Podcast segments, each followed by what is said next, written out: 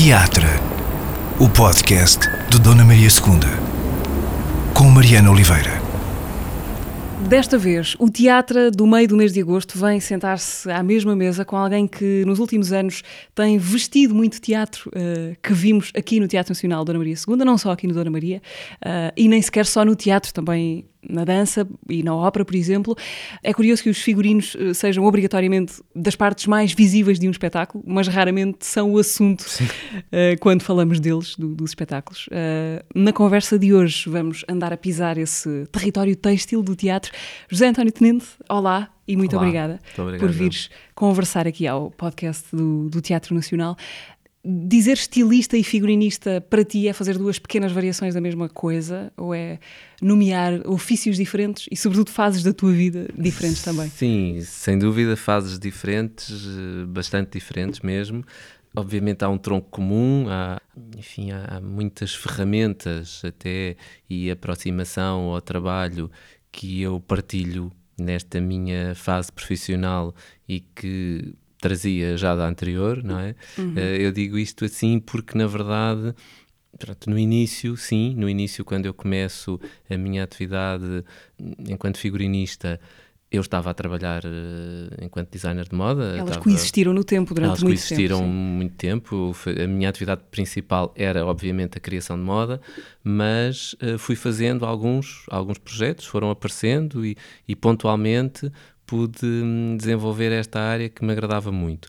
Agora, desde 2013, deve estar agora a fazer praticamente oito anos, tomei esta decisão mais radical de deixar mesmo a criação de moda e dedicar-me à criação de, de, de, roupa para espetáculo. E, portanto, nesse início, quando tive essa decisão, na verdade não sabia bem se hum, o que é que eu, quer dizer, sabia que, que eu gostava de fazer e que queria fazer, mas não sabia que me ia dedicar tanto e tão exclusivamente a esta atividade e que ia trabalhar tanto. Essa, essa, isso acho que não sonhava mesmo, que ia trabalhar tanto. Tem sido muito espetáculo, umas boas dezenas deles nos últimos sim, anos. Sim, uh, sim, tem, eu acho que desde setembro de 2013 eu devo ter participado em qualquer coisa como 70, 70 e qualquer coisa produções. Foi a moda que te cansou ou foi mais o teatro e a ópera e a dança, este outro mundo que te encantou? Um, este mundo sempre me encantou muito, até enquanto espectador, uh, mas a moda cansou-me, isso não há dúvida nenhuma. A moda cansou-me muito e esta pronto, foi, foi, foi aparecendo quase naturalmente. Eu acho que nos meus últimos anos de atividade enquanto designer de moda, eu não acredito muito nestas coisas, mas apareceram de facto alguns convites e os últimos anos ressurgiram essas oportunidades e eu a dada altura, se calhar também, como andava eh, de facto muito cansado e a pensar em possíveis alternativas, eu não sei se alguma vez tinha pensado nesta como uma delas, mas de repente apareceu-me mesmo, de repente pensei, não, isto pode fazer sentido, de facto, pode, pode ser esta a direção. É? Achas que pode ter acontecido em relação à, à moda cumprir um sonho demasiado cedo, eh, porque pode haver esse lado perverso de chegar muito cedo à, na vida aos lugares Talvez, que, que gostamos, porque começaste muito cedo, não é? Comecei muito e portanto cedo, chegaste sim. também comecei, longe comecei, muito cedo. Comecei muito cedo, sim, tinha 20 anos quando apresentei a minha primeira coleção, uh, em 86, também num cenário totalmente diferente daquilo que é, que é hoje o que existe em Portugal, não é? Quer dizer, a formação, mesmo a nível de design de moda, coisas tão básicas como há já licenciaturas de design de moda, não é? Naquela altura havia algumas formações que começavam a aparecer, uh, havia muitos autodidatas, uh, havia muitos curiosos, não é? Havia havia também lugar para uma experimentação, para um amadorismo, para um entusiasmo que eu acho que hoje se perdeu um bocadinho, mesmo que quando começamos qualquer coisa uh, estamos nessa fase de, desse tal entusiasmo quase juvenil. Há mais medo que, do risco? Achas? Acho que há mais medo, há mais consciência, há mais. Há muita coisa que, que eu acho que hoje em dia um jovem uh, acha que precisa de ter para não é? E portanto, de repente apresentar uma coleção, fazer um desfile de, aos 20 anos, eu não sei se, se hoje uh, haverá muita gente, não, não, não, não é que não tenham talento de todo, não é nada disso, é, acho é que tem tantos pré-requisitos terão tantas condicionantes, uh, serão se calhar talvez tão mais exigentes, que eu acho que não há tanto lugar para isto. Acho que não, não também se calhar há mais formação a querer fazer-se, há mais as pessoas querem ir para fora, por exemplo, querem ir acumulando mais experiências e se calhar só depois de algum tempo é que poderão eh, saber, se calhar, com mais certeza exatamente aquilo que querem. Não é que eu tivesse muita certeza, confesso. Pronto, não é que eu tivesse muita certeza. Eu não sabia sequer bem o que é que. Eu acho que não sabia bem sequer o que era ser designer de moda, não é? Estávamos mesmo no início dos inícios, eh, as, as primeiras, à exceção de um nome referência para todos, da Ana Salazar, não é? em que mais ligada à moda de autor, um, não havia praticamente nada que nós pudéssemos reconhecer como tal, não é? E, portanto, até mesmo nesse aspecto hoje, é mais fácil, há mais referências, há mais eh, pontes, não é? Há mais e possibilidades. E é muito fácil chegar ao mundo inteiro. Eu acho que sim, claro, e é muito fácil de chegar ao mundo inteiro, não é? A circulação da, informação, não é? Quer dizer, eu, eu, fiz toda a minha formação sem internet, não é? Portanto... Uma coisa muito bizarra de imaginar. sim, hoje sim, hoje em dia acho que sim.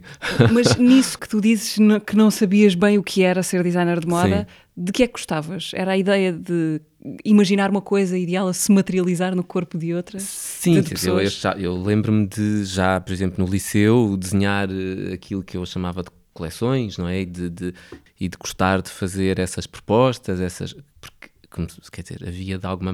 Ainda assim havia alguma informação que circulava, algumas revistas internacionais, poucas, mas, mas, mas havia. Também começava assim um movimento, mesmo a nível da criação de moda e, sobretudo, uh, se calhar eu sempre tive mais ligado à França, uh, mas também uh, a Inglaterra, Londres, por exemplo. Eram assim dois centros que também nos anos 80 começam com muita força essa explosão de criatividade Quer dizer, e Portugal estava a sair eh, de um período de ditadura, não é? Não, não, não tinha sido assim há tantos anos quanto isso, não é? Tinha sido há portanto, muito poucos, aliás. Portanto, portanto, todas estas profissões, e mesmo as profissões à volta da moda, que hoje, dizer, hoje, por exemplo, há maquilhadores cuja sua área de ação é a moda, não é?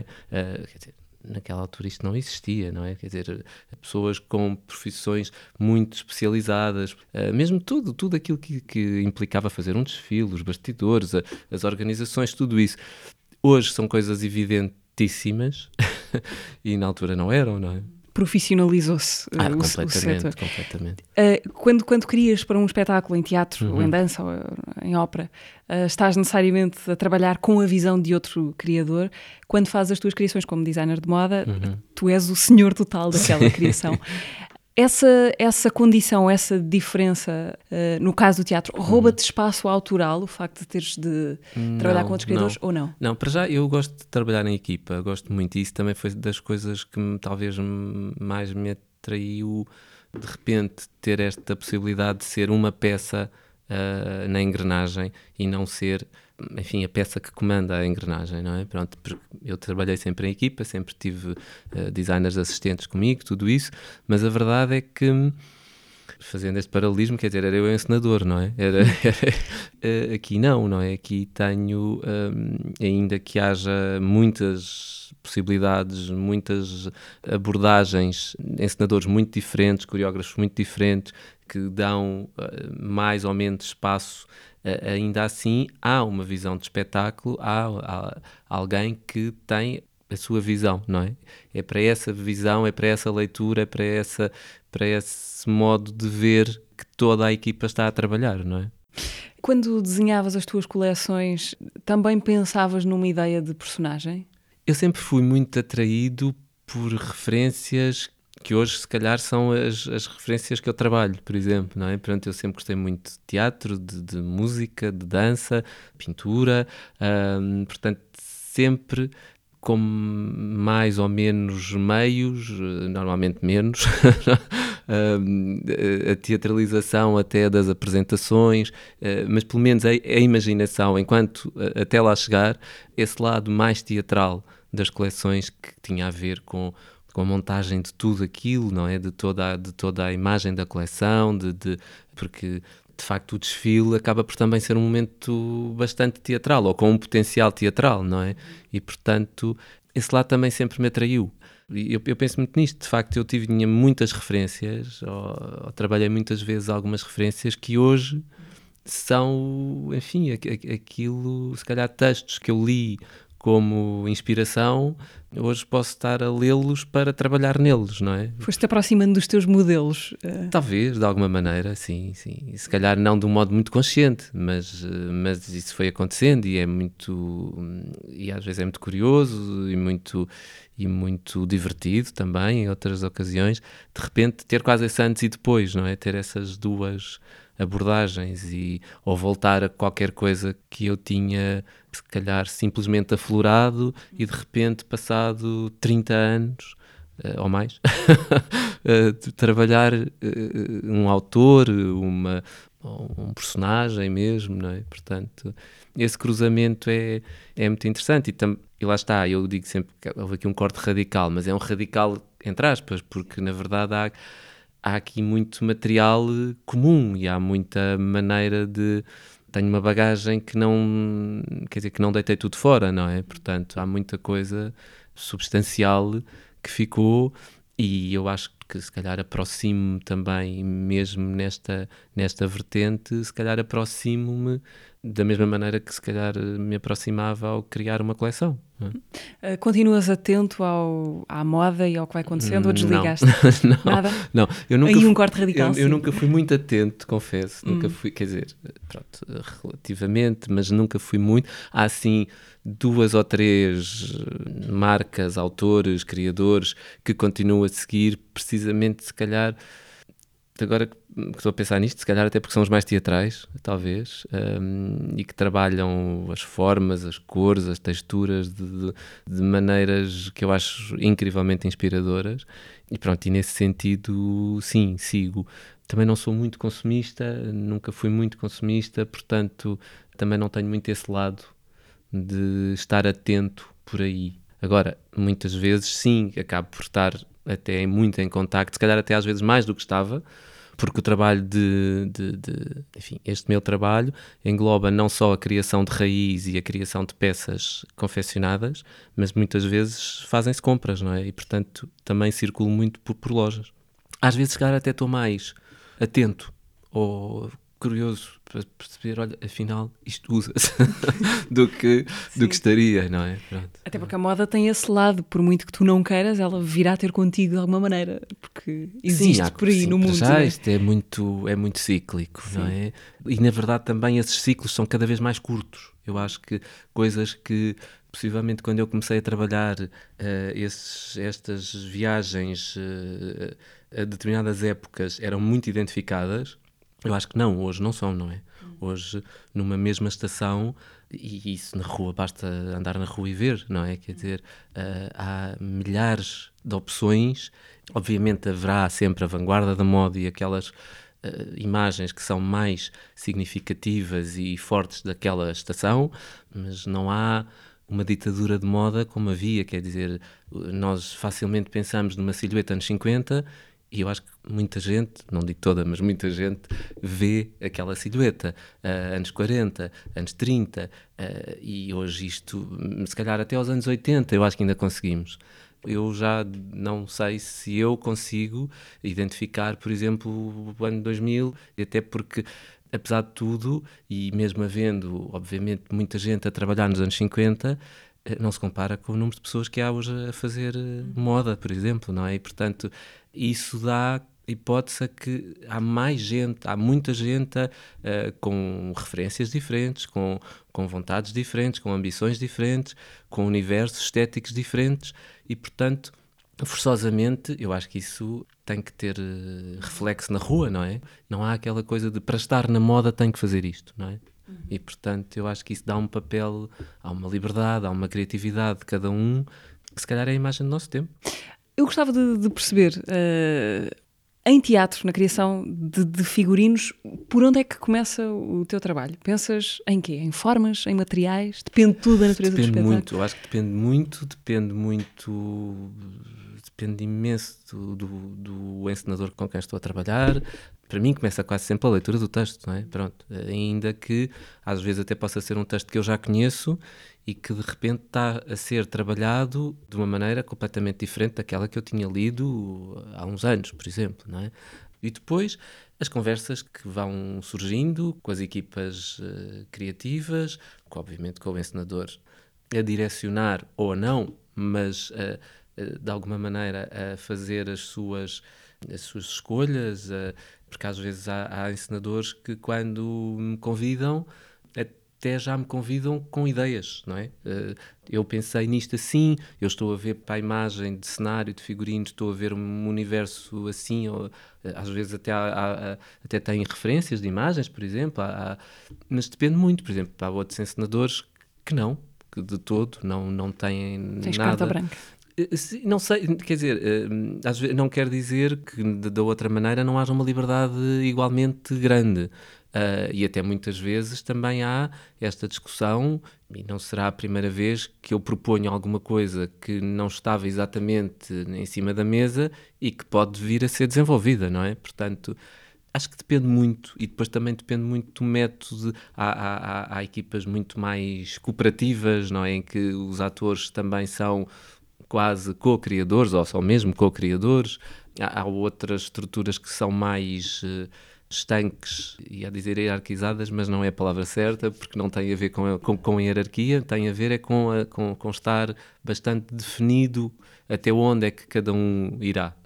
Mas o, o teu ato criativo uhum. uh, é o quê? É um, é um desenho? É um pode trabalho ser, com, pode com materiais? Ser um desenho, pode ser um desenho, podem ser pesquisas de referências de imagens, por exemplo, até porque às vezes é mais fácil para eu também explicar determinada ideia que estou a ter, fazer assim um croquis meu, mas com base numas imagens que possam estar uh, de fundo, não é? Pronto, de cores, de formas, de, de materiais, e depois isto tudo também, eh, porque é uma questão que eu acho que é impossível dissociar, que temos sempre que também pensar em coisas muito práticas, que eu acho que às vezes, se calhar, as pessoas não imaginam criativamente isso tenha que estar em cima da mesa, mas tem de estar, o orçamento tem de estar em cima da mesa, não é? E, portanto, saber à partida que se tem um orçamento que nos permite fazer uma criação integral é uma coisa que é raríssimo.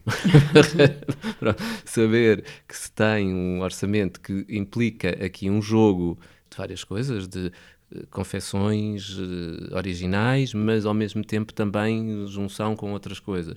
Depois, às vezes, também há uma questão de mesmo de linguagem do próprio espetáculo, não é? De, de sei lá, se, se, se é um, um, espetáculo que quer uma linguagem do dia a dia, do comum, do cotidiano, dificilmente quer dizer, se vai estar a fazer calças, uns jeans, não é? Quer dizer, compram-se jeans, não é? Compram-se t-shirts, compram. Portanto, a criação do figurino passa por isto tudo, não é?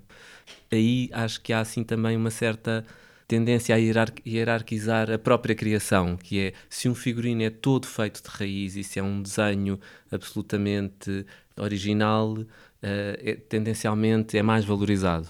Eu acho que às vezes é tão difícil compor um universo que seja do dia a dia de, e estar certo, não é?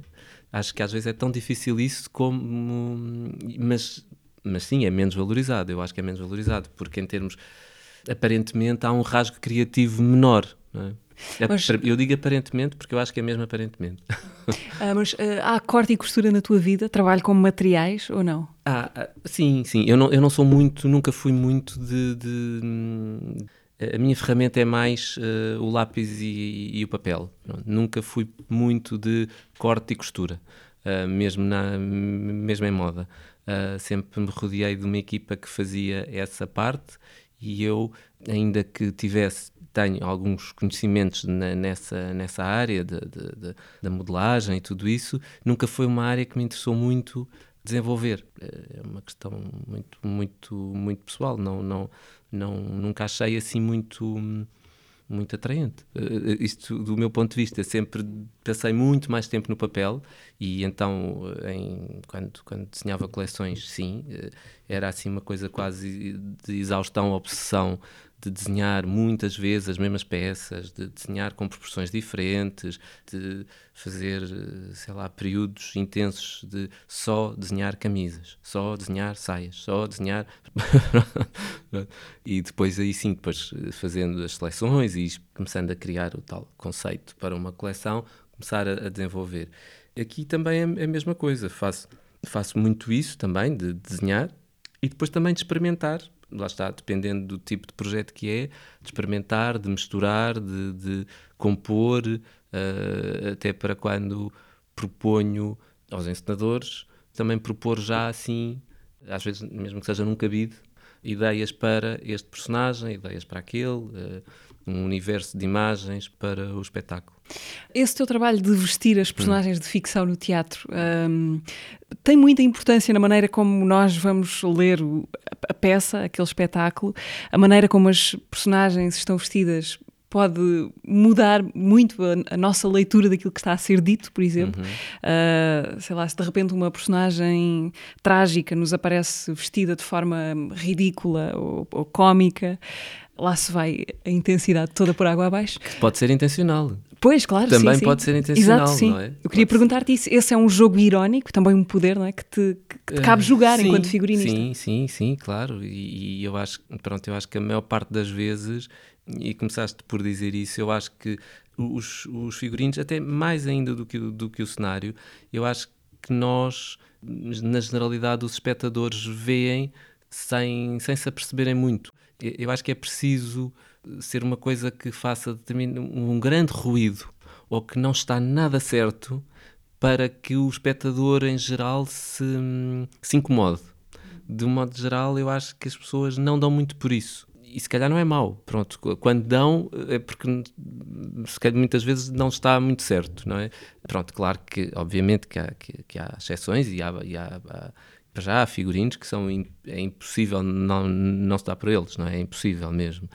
Mas claro que, toda, que todas as imagens uh, têm uma intenção, não é? Mesmo uh, as mais discretas, as mais uh, austeras, as mais. têm uma intenção tão grande quanto as mais exuberantes, as mais. as que saltam mais à vista, não é? Mas Ou seja, acho... nada é por acaso no palco. Eu, eu acho, é, acho impossível. Acho impossível ser por acaso, quer dizer, e às vezes. Claro que há certas situações, e acontece já me aconteceu muitas vezes, em teatro, em dança, por exemplo, de repente estar, se calhar até mais em dança, porque no teatro, como há um texto, uh, à partida eu, eu sei quais são as cenas em que cada personagem entra com outra personagem, não é? E às vezes na dança que é mais abstrato, não posso desde o início não ter logo a certeza, não é? Quem é que vai eh, de repente uh, estar a dançar com quem, não é? Então não é a primeira vez que me acontece isto, que é haver ali assim um momento de acaso em que as coisas estavam todas pensadas, mas há ali assim uma fração que eu de facto não sabia que aquela pessoa ia estar ao lado daquela naquele momento, não é? E, e, pronto, e, e, de um modo geral as coisas até têm resultado, porque se calhar porque como está tudo muito pensado, também não há ali um espaço assim de uma surpresa uh, absurda que não tivesse estado em cima da mesa, não é? Mas, mas isto só para dizer que acho que realmente acho difícil que qualquer coisa em cima do palco uh, seja um acaso. Há bocadinho falavas uh, das condicionantes práticas uhum, uhum. deste ofício e de outros Sim. do teatro. Para além das questões orçamentais, imagino que também a questão do movimento, não é? Porque tu fazes peças de arte, potencialmente, ou objetos estéticos, uh, mas que têm de ser funcionais, porque uhum, vão ser uhum. criações em movimento, vão ser usadas por pessoas que têm de se mexer com elas. E na dança, claro, então, uh, claro. a questão do movimento, imagino que seja mais importante ainda. Acho que depende muito, porque depende, tens teatro muito físico e às vezes tens dança menos, hum, menos dançada, entre aspas, não é? Portanto, e às vezes também podes ter até essa intenção de um figurino que condiciona o movimento, não é? Que é feito especificamente para isso, não é? De, de querer-se que determinada ação seja condicionada, eh, sei lá, de um andar específico, por exemplo, que não te permita fazer determinadas coisas. E isso às vezes, aliás, quase sempre, não é? Porque roupa de ensaio tanto em teatro como em dança, é normalmente uma roupa muito prática. É? Calções, t-shirts, calças de fato de treino, coisas muito práticas. E de repente, às vezes, o primeiro contacto com um figurino, ainda que ele tivesse sido pensado para mexer, vai mexer de um modo diferente, não é? E portanto é sempre é sempre uma, um ligeiro confronto, não é? Mas também tem, tem essa pronto essas tais condicionantes práticas. A maior é mesmo ser um corpo para vestir, não é? E portanto tudo isto tem que funcionar uh, no corpo, não é? E muitas vezes a fronteira também é entre entre o funcionar uh, no corpo e funcionar para a ideia que norteia todo o espetáculo e depois funcionar a um nível mais pessoal do gosto. E aí, pronto, as negociações podem não ser tão fáceis. Do gosto do ator, Do diz? gosto do ator, do intérprete, do, do, do, do, performer, claro. Uh, é, é, óbvio que eu, me interessa muito que o ator se sinta bem, que, que goste, que, não é que goste, é que se sinta bem e que sinta que aquela imagem uh, serve aquele personagem. Mais do que gostar, porque o gostar é muito relativo. E pronto, e um ator em cima de um palco não é ele, é, é, o personagem que está a fazer, não é? Portanto, agora, não é fácil sempre, não é? Até porque hum, todos nós temos as nossas limitações, as nossas percepções do nosso corpo, as nossas manias até relativamente ao nosso corpo e àquilo que achamos que é o que nos fica bem, aquilo com que nos sentimos bem, e no caso da dança, então, imenso, porque um bailarino tem isso elevado, a, sei lá. É engraçado dizeres isso, que, o que me fica bem, porque no teatro, talvez ao contrário uhum. da moda, o objetivo não é necessariamente a beleza, não é? Pode ser o feio, o tosco, o ridículo. Isso também te obriga a exercitar claro, por isso é, por isso faculdades é que eu digo diferentes. Que é, para já, é, é, aquilo que serve o Sim. personagem, é aquilo que serve a ideia, é aquilo que serve a ideia que o encenador quer passar. Mas ainda assim, há sempre ali uma margem que tem a ver com gosto. Porque é normal, porque não, somos todos humanos e temos todas as nossas próprias noções do nosso corpo.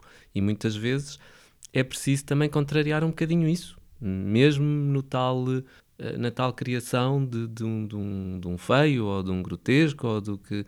Pronto, porque também depois todos nós temos a ideia do que é o feio, o grotesco, ou aquela leitura que fizemos, não é? Portanto, não acho que seja sempre possível, acontece-me, já me aconteceu e fico muito contente quando isto acontece, que é agradar a todos. Pronto, é ótimo quando isso acontece, mas nem sempre é possível, não é? Eu gostava de, de falar-te de um espetáculo que, que, fizeste aqui há não muito tempo, quase um ano no, no Teatro Nacional Dona Maria II, eh, de que aliás falámos aqui no podcast há duas semanas com a, com a Rita Cabasso. Estou a falar da, da monumental empreitada que foi A Vida Vai Engolir, ah, as, eh, as quatro peças eh, de Chekhov encenadas sim, pelo Tonankito, uh, representadas aqui pela, pela Noite Fora, aqui também no, no Teatro São, São Luís. Luís. Sim. Uh, a Rita Cabasso falava da sua experiência enquanto atriz, de fazer uhum, aquela, uhum, uhum. aquela grande aventura, mas imagino que também para ti tenha sido um desafio uh, especial, porque do ponto de vista de espectador, os atores mudavam de roupa, eu vou sim. atirar assim, umas dezenas de vezes sim, ao longo sim, da noite. Não, sim, foi assim um trabalho a esse nível, foi, acho que, sei lá, se calhar a exceção de algum grande clássico uh, ballet que fiz com a Companhia Nacional, acho que deve ter sido, foi sem dúvida, o trabalho com mais figurinos que fiz. Sim, então, peças de roupa, adereços, sapatos, eu acho que eram para umas 300 e não sei quantas peças, era uma loucura. Até porque teve que se duplicar, não, nem todas as peças eram exatamente iguais, havia assim umas nuances, mas havia um, um conjunto de guarda-roupa no Teatro São Luís e outro aqui no Teatro Nacional. Portanto, só as três irmãs que, que eram feitas à, com imagem de época, eram, era a única peça que, que, os guarda-roupa vinha para cá. Eu digo vinha para cá porque, porque isto começava no São Luís.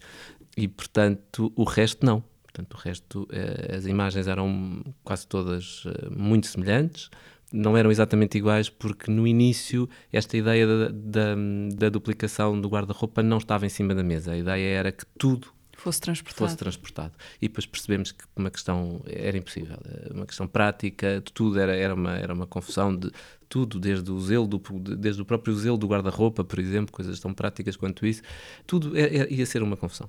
E portanto, a dada altura, e não foi assim tanto tempo antes da estreia.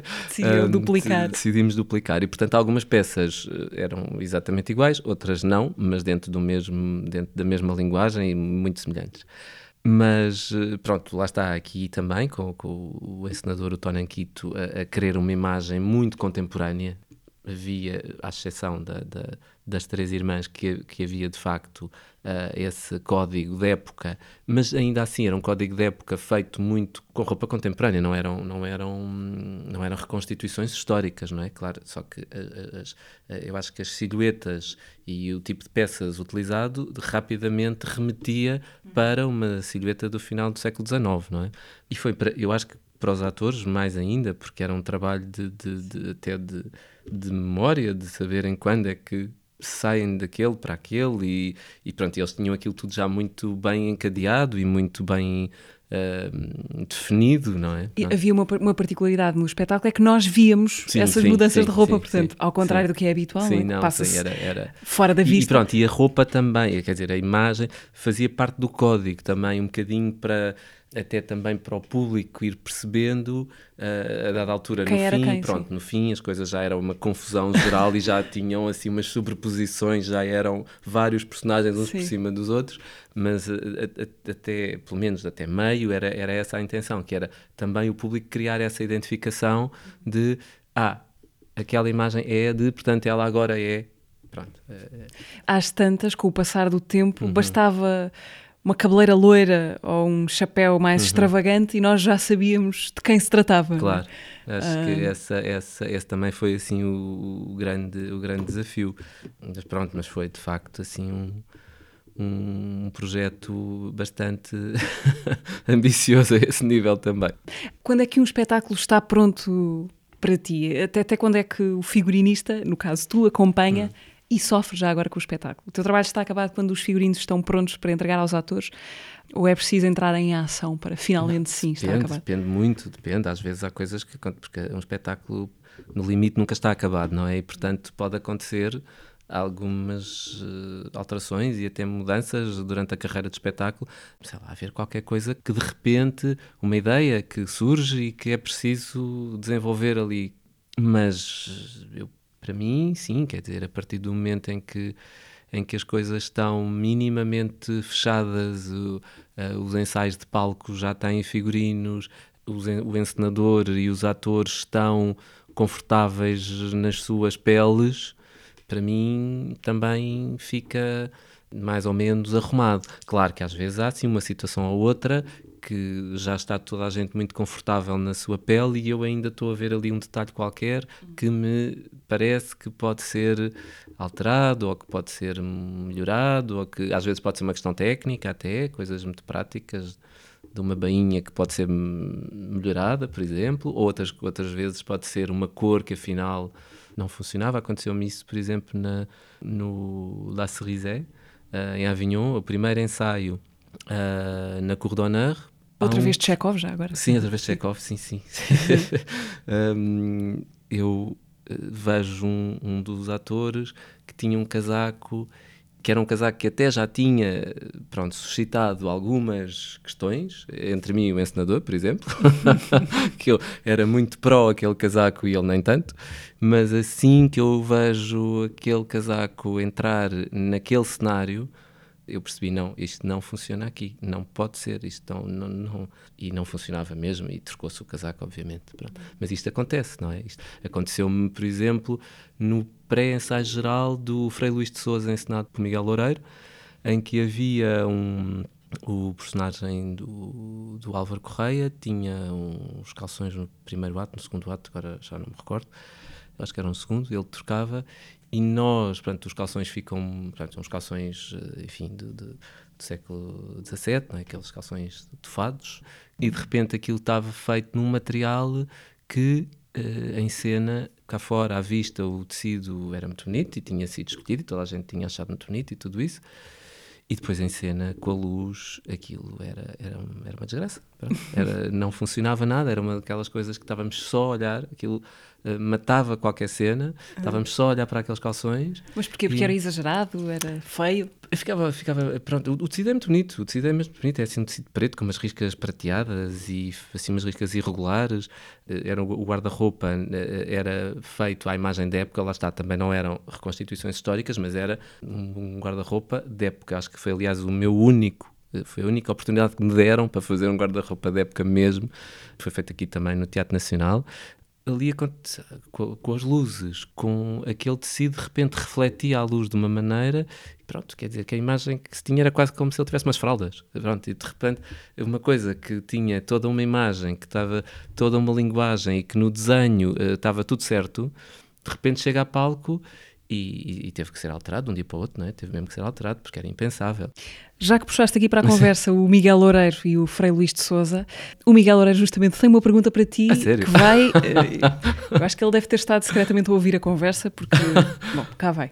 Olá, Zé António Tenente. Uh, gostava de fazer uma pergunta, uma curiosidade que eu tenho. É possível replicar um figurino, digamos, do século XVI exatamente com os mesmos tipos de corte, os mesmos tecidos e, sobretudo, o mesmo tempo de uso da personagem real, aristocrática que usa em determinada pintura. Grande abraço. Não sei se é uma bem, pergunta retrospectiva bem, sobre de, o Frei Luís Isso nem de propósito. um, pois, eh, quer dizer, eu acho que hoje nós temos muitas fontes, não é? Muitas fontes de informação e de inspiração e é possível eh, fazer reconstituições históricas e há, aliás, há ateliês incríveis no mundo a fazerem essas, essas reconstituições. Alguns deles até vão a detalhes de pesquisarem o próprio, a própria matéria, não é?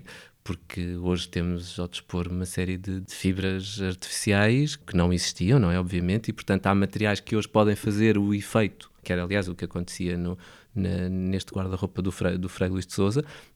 Nós não fomos buscar, não pensámos em materiais de época, não é? Criámos foi, em termos de imagem e de código, uma imagem que se, rapidamente se reconhecia. Eu acho difícil, acho muito difícil fazer-se essa, essa, essa reconstituição, nomeadamente no nosso meio teatral. Isso acho, acho difícil, não é? Pronto, agora acho que é quase um trabalho uh, mais museológico, mas que é possível. o que é que acontece aos figurinos, às roupas, quando um espetáculo termina a sua carreira? Também há destinos diferentes. Há destinos muito diferentes. Há produções que são das próprias companhias, projetos, e portanto os figurinos ficam para as, as respectivas companhias.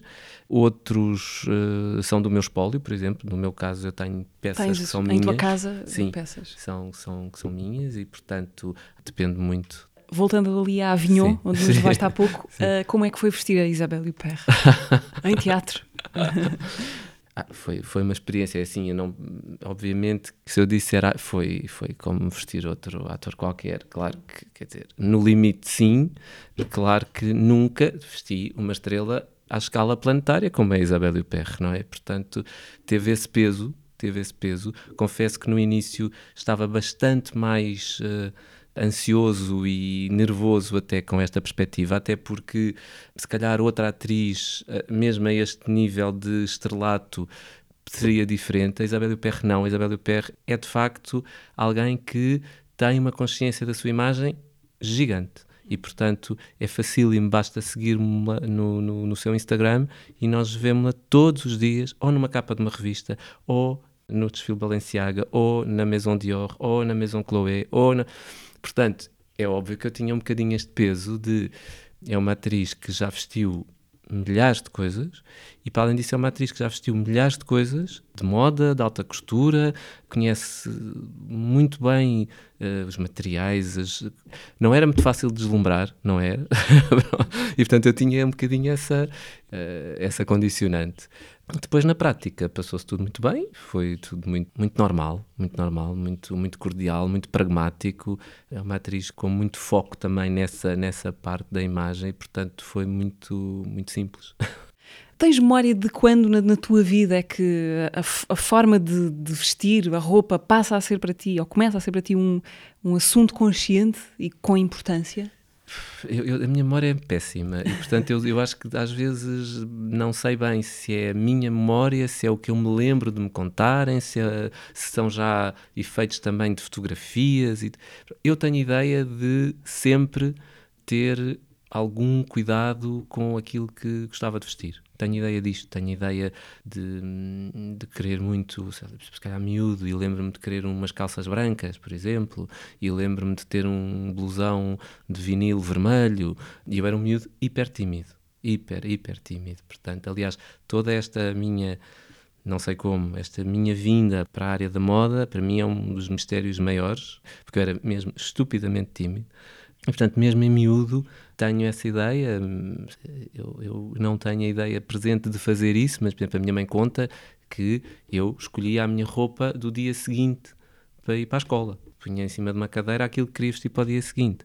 Uh, lembro e lembro-me disto, e depois lembro-me já no liceu, de facto, sim, ter mais consciência, e depois lembro-me de já começar também a, a fazer assim umas ideias e uns esboços para a minha mãe, para a minha irmã, para umas amigas. Pronto, agora, isto era também muito mais na vertente dos outros, porque eu tinha uma vergonha horrível. Eu acho que das poucas vezes que fiz um fato para mim e que o vesti, jurei para nunca mais, nunca mais, nunca mais, eh, porque eu era de facto muito, muito, muito tímido e essa exposição para mim era impossível, não é? assim, eu, eu eventualmente vivia melhor isso. Tenho uma amiga para quem desenhei várias coisas e isso, e nós íamos para o liceu, e, e isto já no, e no liceu íamos de comboio, e ela vestia coisas impensáveis, impensáveis, toda a gente a olhar, toda a gente a olhar, e eu mesmo muito envergonhado, aquela coisa de ir ali na sombra, aquilo eu achava graça. Pronto. Estar do outro lado já não. Mas naquele lado, sim. Estar com ela e dar força para aquilo, sim.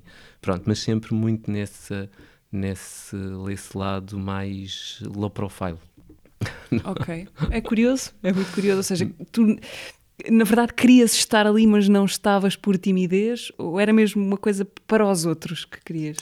Um, eu acho que era muito por timidez. Era muito por timidez. Aliás, eu, eu há duas coisas na minha vida que fico muito orgulhoso de tê-las feito. Acho que não.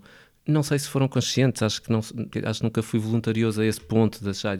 Eu agora orgulho-me disso porque pensar, eu era tão patologicamente tímido que acho incrível como é que eu fiz isto. Eu, aos 10 anos uh, vou para o bailado, miúdo, em Cascais, quer dizer, estamos a falar de 76, não é? Portanto, é assim uma coisa, quer dizer, eu era o único miúdo, o único rapaz.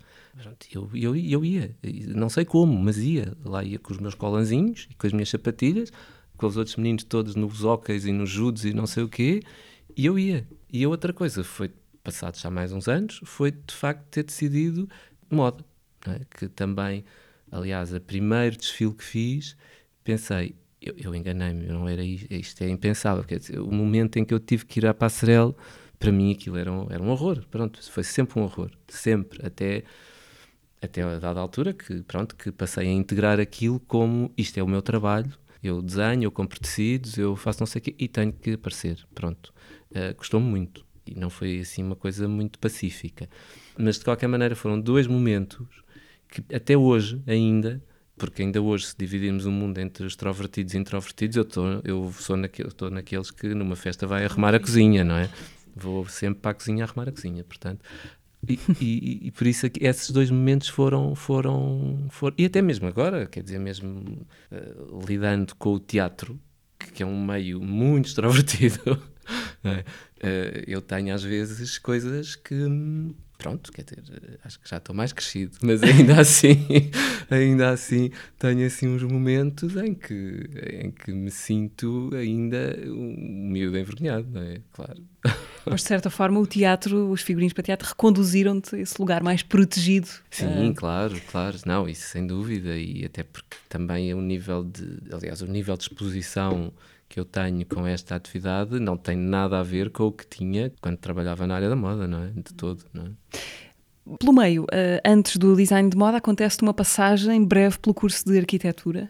Ah, sim. O que é que ela deixou em ti? Deixou-me, para já, o gosto pela arquitetura. Gosto, gosto muito mesmo. Acho que se nós estivermos uh, rodeados de, do belo, de coisas bonitas, uh, somos mais felizes. Se calhar não sabemos, mas somos. E a arquitetura uh, acho que é fundamental para isso, não é? Vivermos em espaços bem pensados, bem desenhados, acho que isso faz, faz toda a diferença. Tendo a achar que também me deixou o tal desenho.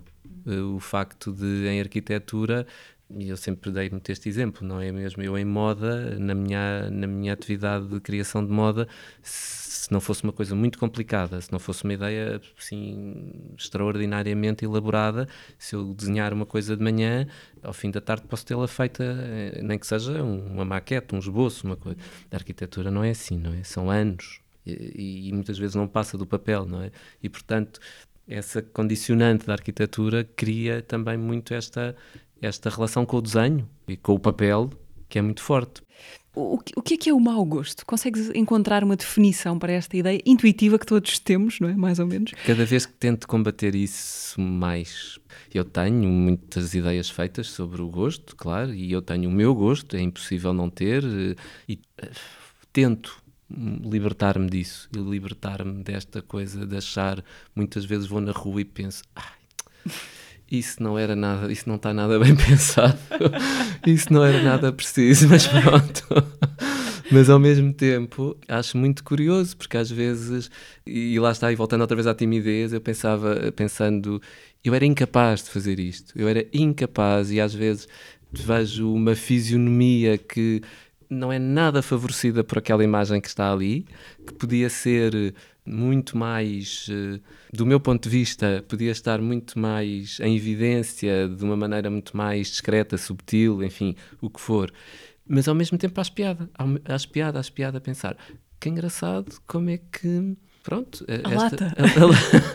A, a, não, como é que estas pessoas conseguem e saem à rua assim e acham que estão bem e acham que estão giras e acham que e isso é de facto um exercício bom uhum. também para se fazer claro que assim não consigo eh, não nem acho que vá conseguir eh, já acho que já não vou conseguir esse, essa evolução espiritual para me libertar disto e não fazer esse juízo de valor. Pronto acho que sim há vezes alturas em que penso hum, pronto isto porque há, há, há imagens que para mim são mesmo murros mas, Consegues dar um exemplo? Eh, não vou dizer.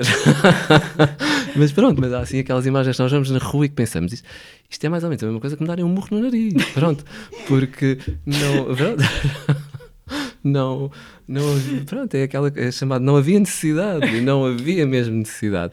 Mas, mas ao mesmo tempo acho muito curioso e acho bom que a pessoa se pense é feliz, é feliz assim, não tem problemas, tá, sente-se bem. E isso, isso, é, isso, é, isso é, lá está, isso é a tal imagem que eu acho que é a imagem dos nossos dias, que é esta tal diversidade das pessoas poderem pintar o cabelo de qualquer cor, uh, se eu acho bonito todas as cores, não, não acho, pronto, nem acho que fica bem a todas as pessoas, não, não acho que fiquem mas também isto é tudo muito relativo. Mesmo eu, quando tinha esta a minha atividade na área da moda, confrontava muitas vezes com isto, até no meu ateliê, em situações mais de atendimento personalizado.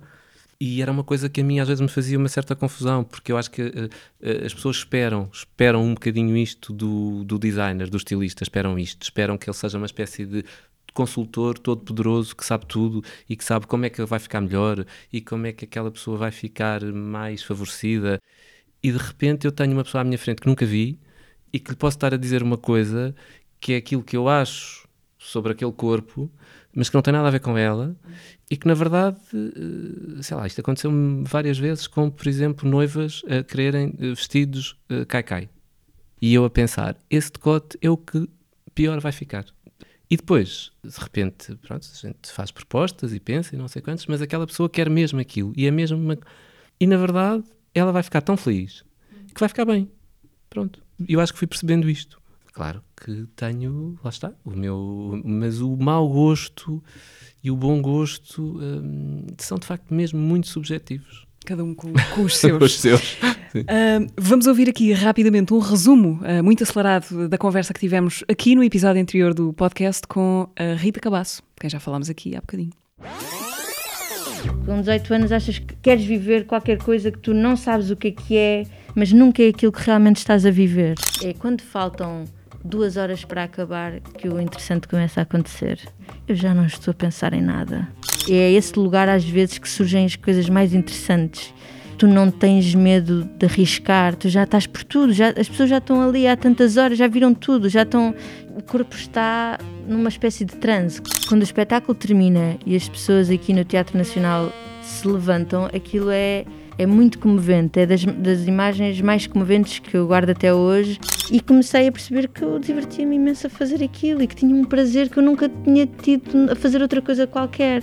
Aquela sensação de plenitude, não é? De eu não queria estar a fazer outra coisa neste momento. Eu, na vida, tenho uma péssima memória, mas realmente no, no trabalho, nos espetáculos, eu tenho essa facilidade, eu decoro muito rápido. Ah, mas sinto que ainda agora estou a começar. Rita Cabasso foi convidada há 15 dias do Teatro, o podcast do Teatro Nacional Dona Maria II, que podem ouvir em algum destes sítios, Spotify, YouTube, SoundCloud e Apple Podcasts. José António Tenente, queria levar de ti uma sugestão de qualquer coisa que nos queiras recomendar para uhum. esta pois season, que não tem de ser silly. Não, não, esta, não, aliás, agora eu acho que estamos a entrar naquela fase em que, que me vão arrancar daqui a pouco as temporadas, portanto eu, eu, eu normalmente nesta altura começo a fazer uma coisa um bocadinho, não sei se isto abona muito a meu favor, mas pronto, quase folhas de Excel com as programações dos, vários, dos vários teatros e, e salas de espetáculo, para conseguir encaixar, começa tudo a acontecer, e há imensa coisa sempre para ver. Não posso deixar de, de, referir algumas das coisas em que eu estou envolvido. Portanto, vamos ter, por exemplo, a, a reposição do Chicago, uh, em setembro, na Trindade. Estou a trabalhar numa nova peça do, do Paulo Ribeiro para outubro, no CCB. Aconselho, claro que aconselho uh, a Cerrizé aqui no, no, Teatro Nacional em dezembro. E depois estou muito curioso também para ver outras, outras propostas que não têm a ver com o meu trabalho, obviamente. o novo trabalho da, da Cristina Carvalhal no, no Teatro São Luís, o novo do Bruno Bravo, Primeiros Sintomas.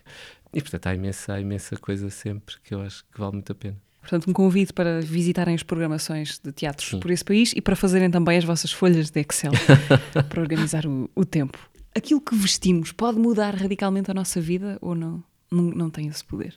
Uh, se calhar pode. Eu acho que aquilo que vestimos é sempre pode ser sempre mais importante do que aquilo que nós uh, às vezes pensamos, para o bem e para o mal, não é? Portanto, até mesmo, quer dizer, aquele lugar mais comum de, de, uma, de uma entrevista de emprego, por exemplo, não é? E daquilo que vestimos nessa entrevista e isso poder ou não condicionar o rumo da nossa vida, pelo menos naquele, naquele momento, e até mesmo na nossa vida pessoal, não é? Quer dizer, a maneira como nós nos apresentamos, sem, quando não nos conhecemos, a nossa imagem fala fala é fala, fala por nós, não é? E portanto, se calhar até nos podemos apaixonar ou não por uma determinada imagem, não é? Portanto, eu acho que isto Já tiveste na tua vida, carreira, algum pedido assim muito bizarro de alguém que te pedisse para desenhar? Para fazer roupa para uma ocasião que não fosse um casamento ou coisas assim mais? Não, eu assim, eu acho que não, acho que estive sempre muito ligado a essas, a essas datas mais festivas, eh, mais esse género de coisas, ou um jantar especial, ou um aniversário, ou um casamento. E depois também acho engraçado porque pessoas até que, que compravam as, as, minhas peças, mas em lojas, não é? Às vezes terem também uma relação afetiva com determinada peça porque usaram numa entrevista de emprego, ou porque usaram a defender a tese, ou porque. Acho isso sempre muito curioso, essa, e é das coisas que mais. Eh, que guardo com mais, assim, com mais carinho, é esta relação que algum público Uh, e antigos clientes que a marca tinha, terem esta relação muito afetiva e, de, e muitas vezes, às vezes ainda ouço assim um comentário de terem uma determinada peça que guardaram porque foi muito especial para uma determinada ocasião. Porque realmente a roupa pode ter esta relação muito afetiva connosco, não é? Tens alguma peça de roupa preferida tua? Minha? Alguma não, coisa que tenhas assim há muito sou tempo? Sou um bocado fixado em camisas azuis. Hoje estás de camisa Sim, pois, estou quase sempre. Isto é assim um degradê de azuis. José António Tenente, muito obrigada Obrigado, por esta, pelo teu obrigado. tempo, eh, por esta conversa, por nos teres vindo iluminar este bastidor do, do teatro. Muito obrigado. eu. Eh, vais conseguir ter férias este ano? Eh, estás a conseguir? Mais ou menos? Mais ou menos, Uma mais coisa ou menos, parecida. mais ou menos. Mas pronto, também já estou assim com vários projetos agora para começar e portanto tenho que tentar já, porque depois de setembro vai, vai ser já outra vez bastante apertado. Muito obrigada. Obrigado. eu. Eh, o teatro regressa pontualmente daqui a 15 dias. Até lá, esta e outras conversas eh, estão disponíveis no Spotify, YouTube, SoundCloud e Apple Podcasts.